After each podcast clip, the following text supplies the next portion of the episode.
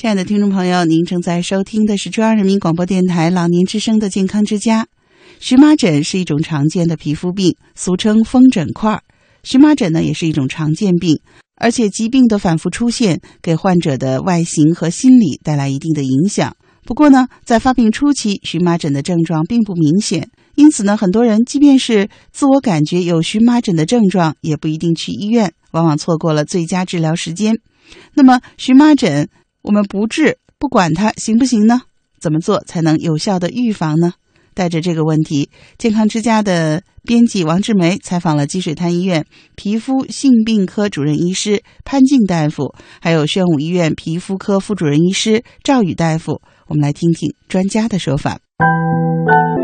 首先呢，我们听到的是积水潭医院皮肤性病科副主任医师潘静大夫的看法。荨麻疹和湿疹是两个不同的疾病，就我们皮科大夫来说，他们两个的疹型是完全不同的。荨麻疹的疹型相对比较单一，就是我们说就是红斑和风团，按老百姓的话说就是风疙瘩。来看病说，我今天身上起了风疙瘩，就这个就是典型的荨麻疹，或者更形象一点说，它就像身上起了蚊子咬的包一样，相对来说比较典型荨麻疹的一个表现。湿疹呢，就。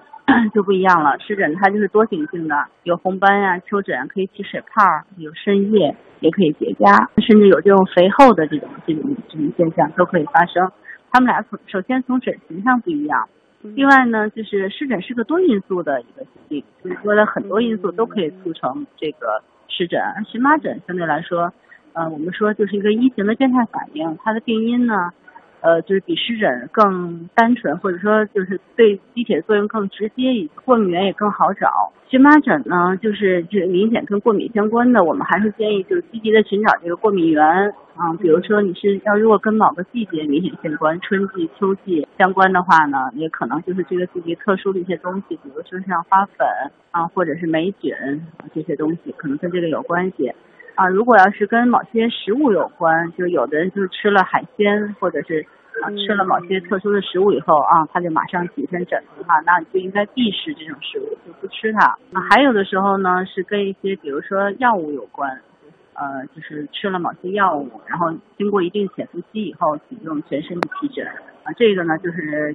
就应该记住这种药物，以后就不要吃了，不要吃这种类似的药物或者类似成分的药物。避免这种荨麻疹的发生。总之，我们还是建议积极的找过敏源，就是可以就是积极的查这个过敏源。然后呢，如果能避开的尽量避开，但是有些过敏源确实是避不开的，比如说像花粉、像霉菌、像螨虫，嗯，这类东西可能就是很难避开。这时候我们就只能是，呃，到了这个，比如说到了花粉比较多的季节，我们尽量戴口罩，因为我们知道花粉啊、霉菌、螨虫这类东西过敏，大部分都是通过吸入的。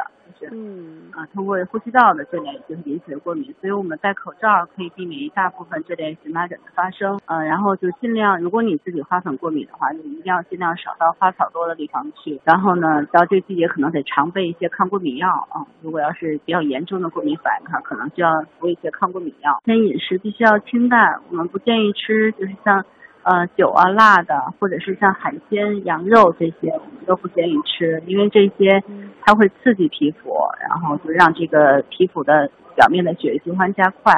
然后引起这种瘙痒，甚至就是红的更厉害这种，啊，所以呢，就是会造成皮疹的加重，所以饮食方面要注意。接下来我们来听听宣武医院皮肤科副主任医师赵宇大夫的访谈录音。因为荨麻疹呢，有一些呢，它是一些跟过敏有关的啊，过敏引起的这个荨麻疹啊，这个这个呢是有一些季节季节季节性比较明显，它一般在春夏啊之交这个季节呢比较好发，因为这个季节呢有花粉啊，一些柳絮啊，空气当中的一些花粉、柳絮啊这些过敏源啊刺激，大家可以就是引起的一个过敏反应，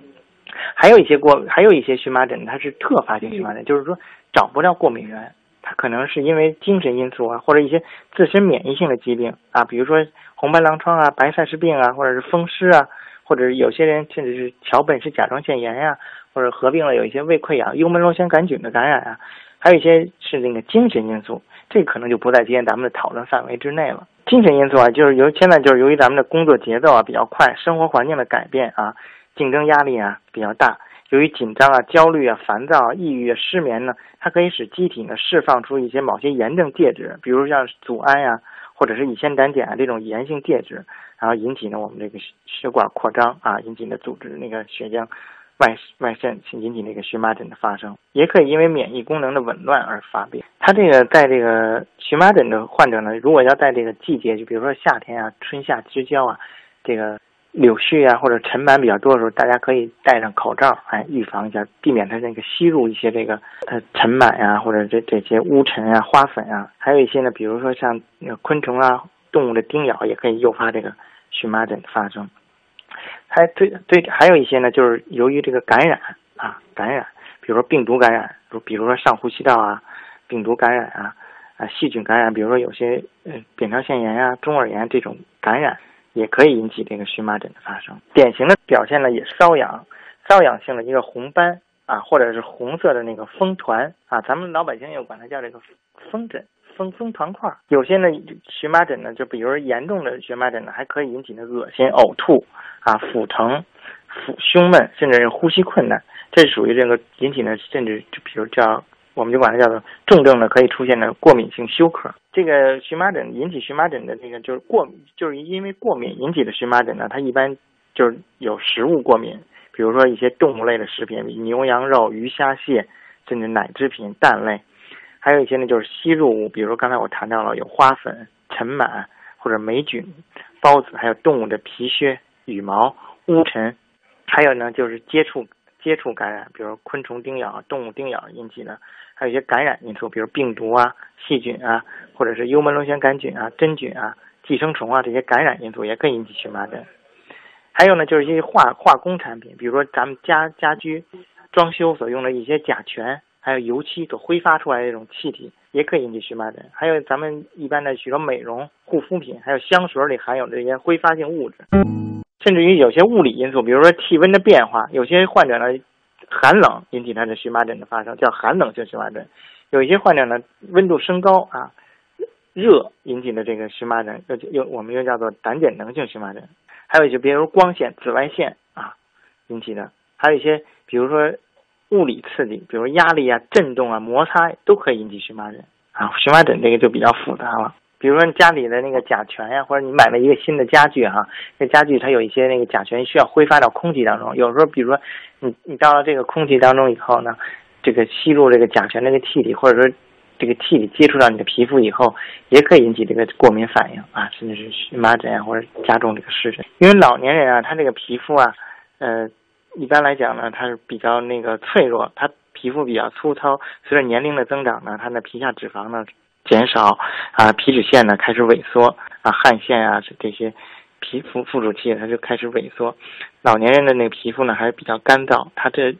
对于这个一些这个触觉、痛觉的温度觉一些不良刺激的防御性啊就降低了，所以它更容易引起一些皮肤病的皮肤的过敏反应。就是更需要注意是吧？更需要注意这些，所以它饮食方面啊，或者是温度呃变化方面啊，还有饮食方面啊，还有一些环境变环境呃。这家居的环境啊，还有一些衣穿着的衣物啊，还有一些对于这个生活习惯啊，就洗澡啊这些方面，都都要引起更加引起那个重视。衣着方面，这老老年患者呢，他衣着啊，或者随身的贴身的衣服呢，还有床单啊、被罩啊，最最好咱们就选用那个纯棉的啊，不要选用一些化纤的呀，或者皮毛的或者羽绒的这种。有刺对身体有刺激性的这些贴身的衣服，衣服呢和被褥洗涤呢一定要漂洗干净啊，尽量把那个